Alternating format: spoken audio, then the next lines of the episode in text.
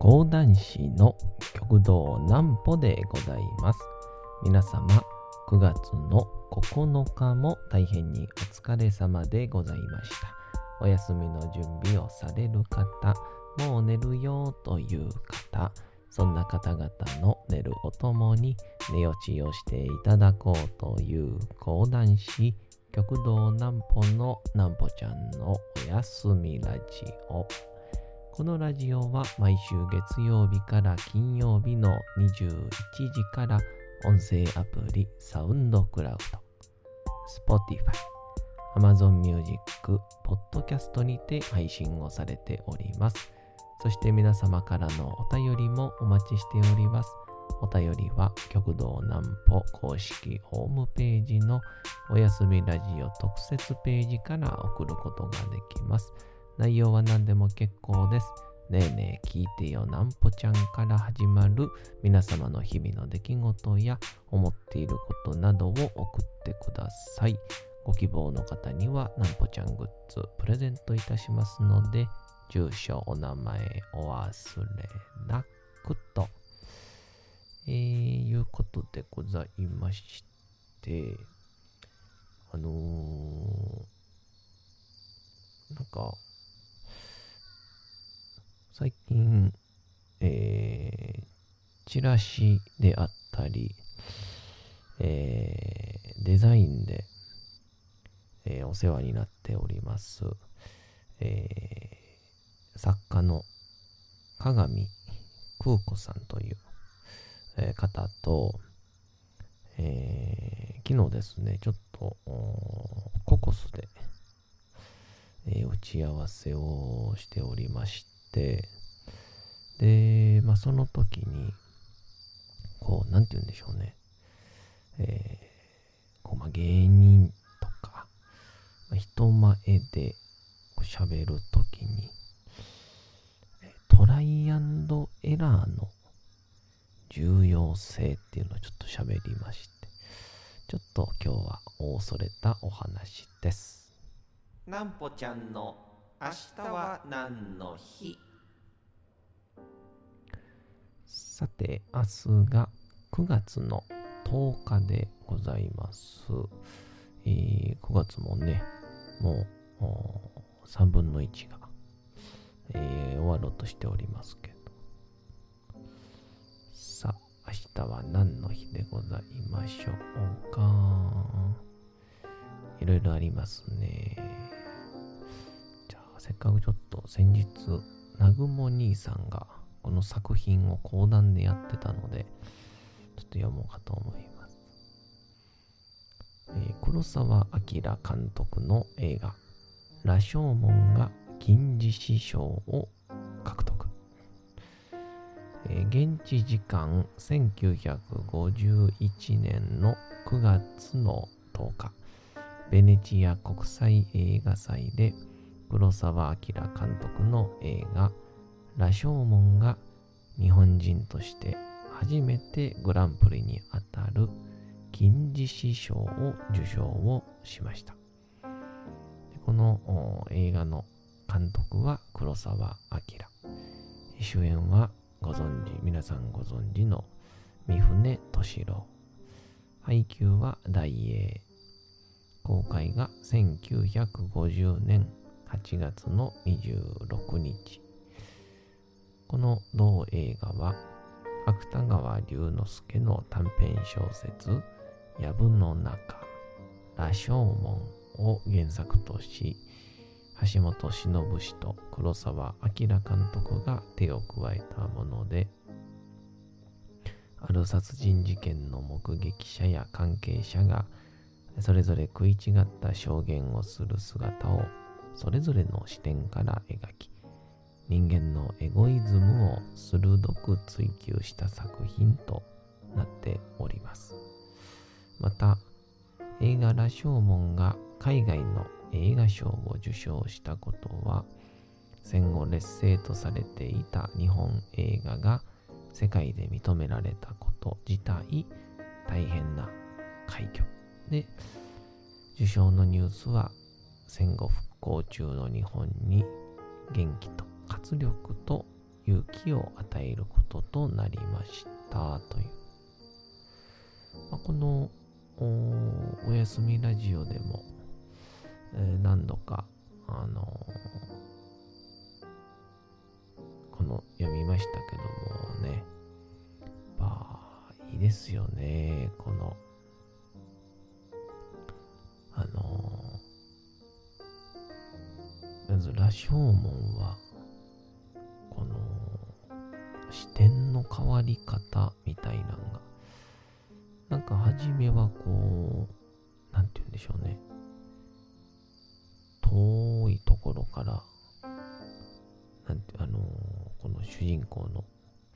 男を捉えてるんですけど、なんか、遠目に次のシーンに変わると、一気にこう、カメラが近づくと言いましょうか。この男の心情に、まあ、ある意味同情してしまうような、になるんですが、最後の最後、この男さえも、非常にこう、悪いやつになってしまって、でもそれも仕方がないよね、みたいな雰囲気の、まあ、ちょっとぜひともあまあ、ほとんどの人はね、読んだことあると思うんですけど、えー、羅生門。ぜひ、えー、僕が言うことではないですが、読んでみてはいかがでしょう。藪の中も結構面白いですね。一人の男女が歩いていて、その一人の女性が男性が死んでるのか。でそれを警察官が見つけるんですけどこの女性は、えー、男性に、えー、一人の殺してきた男性に襲ってきた男性にある意味こう強姦をされたと。でもこの男犯人とされる男は女が俺にある意味こうめちゃくちゃにしてくれと懇願してきたとか。あとこの殺されてしまった犯人。あ男。失礼しました。殺されてしまったその男性はえー、幽霊として出てくるんですけど、幽霊として出てきて、僕はこうこう、こうだったっていう、最終的に事実は闇の藪の中みたいな、そんな感じのお話なんですけど、非常にこう、現代でもね、全くみんな言うてること違うやんっていうところにこう恐ろしいほど生々しい表現と出来事まあちょっと性に関することとか入ってくると非常にこう生めかしくなるというまあ、僕なんか、本なんかのことはよくわかりませんが、非常に後味の悪い。でもなんか、癖になってしまいそうな、そんな本でございました。そんなこんなで、昨日、えー、鏡空子さんとえー、ちょっとチラシの打ち合わせをしてたんですが、その時に、えー、このトライアンドエラーって大事だよねっていう話をしまして。で、まあ一つは、こう、何でも正解を初めから想像と計算で正解を出すことはできないから、まあトライをしてやってみて、で、失敗して、で、その小さな誤差みたいなものをまた調整をしてこう何度もやっていく中で正解を導き出していくことの大切さまずはやってみる。っていうところなんですけどこの昨日のこう話の話題になった中心っていうのは、えー、エラーを特に僕たちは芸人とか、えー、まあ人前に出る、まあ結構特に今テレビの人々のトークが日常にありふれている時代なのでそういう意味では人の人もそうなんでしょう。まあ僕なんかも一般人に、えー、毛が生えたようなものですけど、このトライしたことは、素晴らしいと。でもそれ以上に相手からするとエラーの話の方が好きだったりするよねっていう。まあ例えば昨日こうこうこんな失敗があったんだよねとかその時にお味噌汁こぼしちゃってねとかまあいわゆる失敗談失敗エピソードトークってやつですよね。まあ、実はそっちの方が、えー、いわゆるトライは含めた、私ってこんなことができるんだとか、えー、私はこんなことをしているっていういわゆる、自慢話っていうやつですかね。まあ、それって、特に今の現代には、え需要がないんだなぁと、改めて思いますね。あのー、でもその反面、すごく今って、まあみんながみんなそうじゃないけど、まあ、僕みたいに一日8時間から10時間ひょうひょうと寝ている やつなんかは別としてみんなが忙しい時代なので、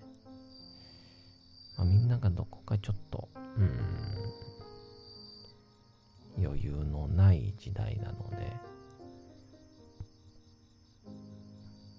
人のまあいわゆる自慢話っていうもの、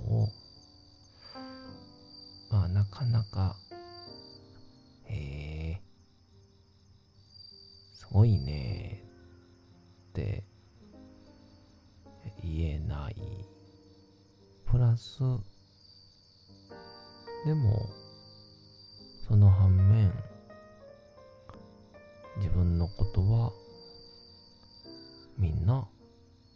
話したいし、褒めてもらいたいという。いや、実に難しい時代だなと。まあ、そんな中で、あのー、特に、こう皆さんプライベートでは、僕も実感することですけど、己の、まあ、他人ではなく、自分の失敗を楽しく明るく話せる人は好かれるよねっていうね。はい。これ何なんでしょうね。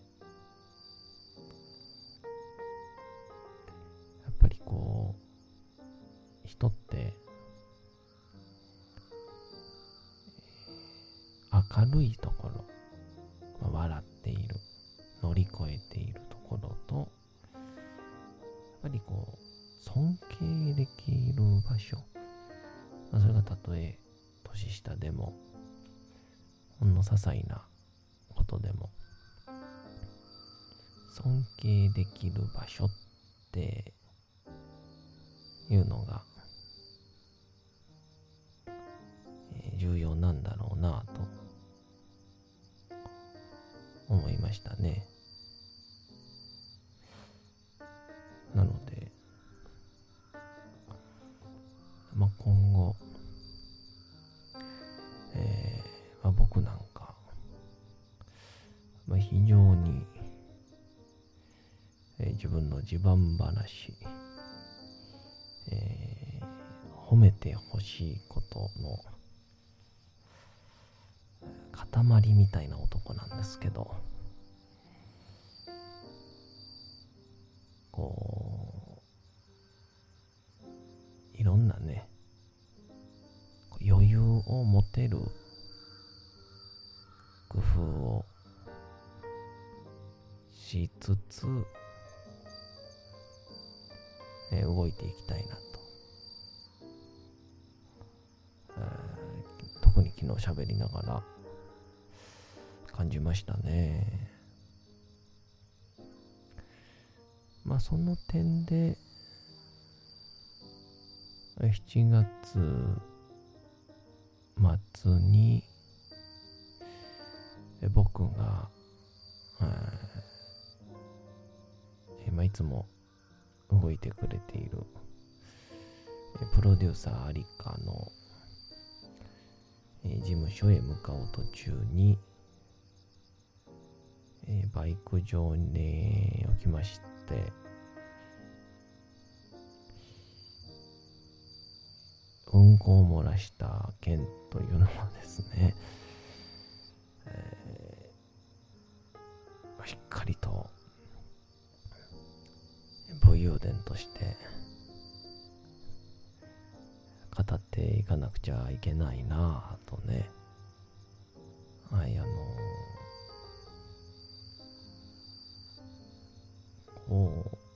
今振り返ってみても、こう、なんか成功した時って、まあ、その、自利品でね、こう乗り越えた時とはまた別として、大体こう、成功した時ってこうちょっと余裕があったりとか、まあ偶然ってのもありますし、でも、エラーの時っていうのは、何より必死なんですよね。はい、なんで、この、皆さん、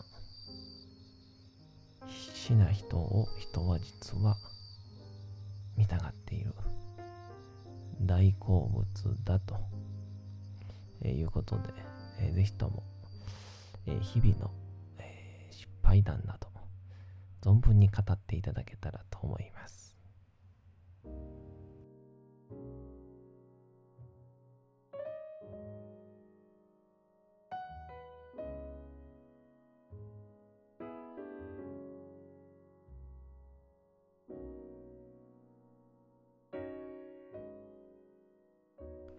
さて、時刻はうとうと朗読会の時間となりました。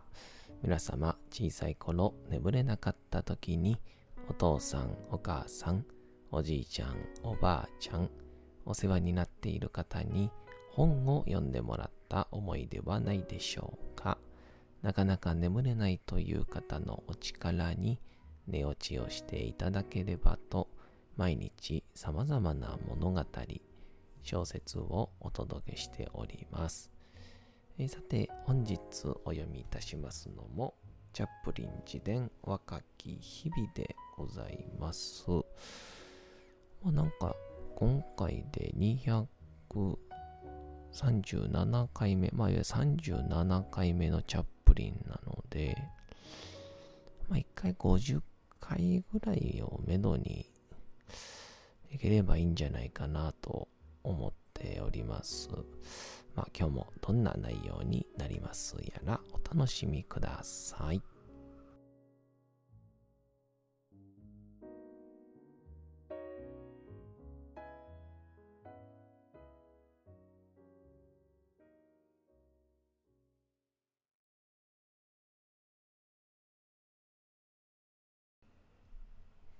ジャプリン自伝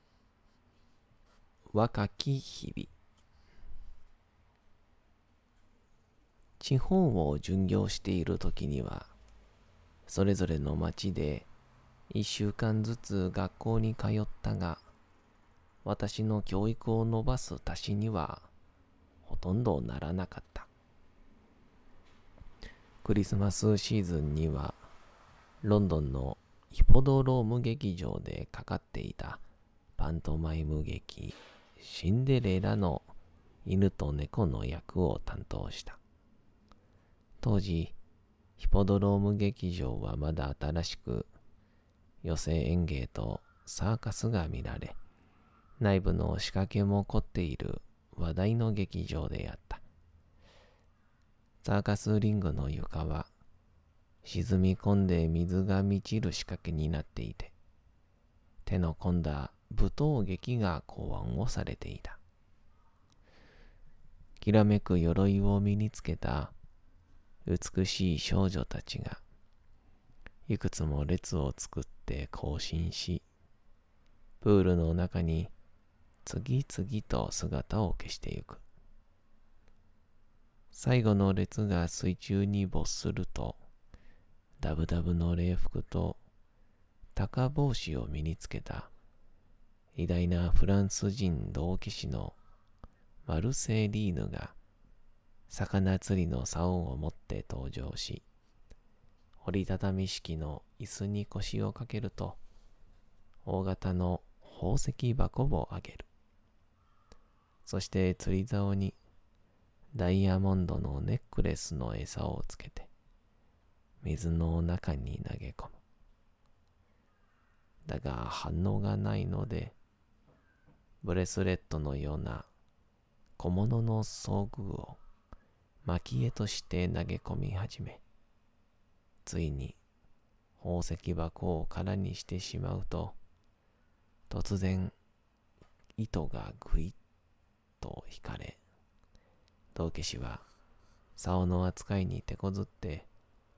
滑稽にぐるぐるぐるぐる振り回される。そしてついに水の中から現れ出たのは、よく訓練をされた小さなプードル犬であった。というオチがある。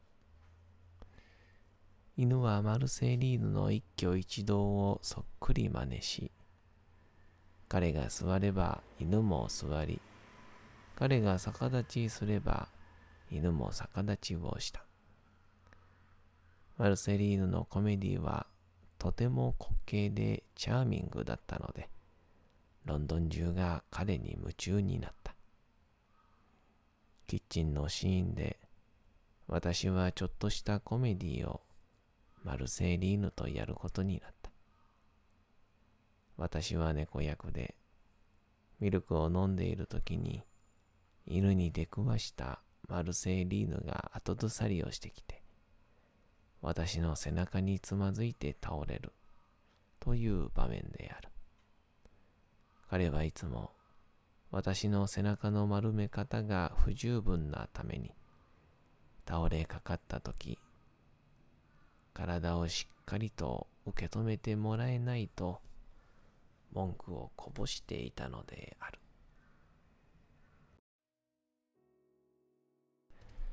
さて、本日もお送りしてきました、なんぽちゃんのおやすみラジオ。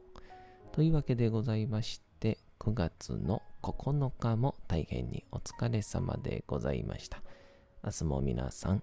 街のどこかでともどもに頑張って、夜にまたお会いをいたしましょう。なんぽちゃんのおやすみラジオでございました。それでは皆さん、おやすみなさい。すやすやすやーん。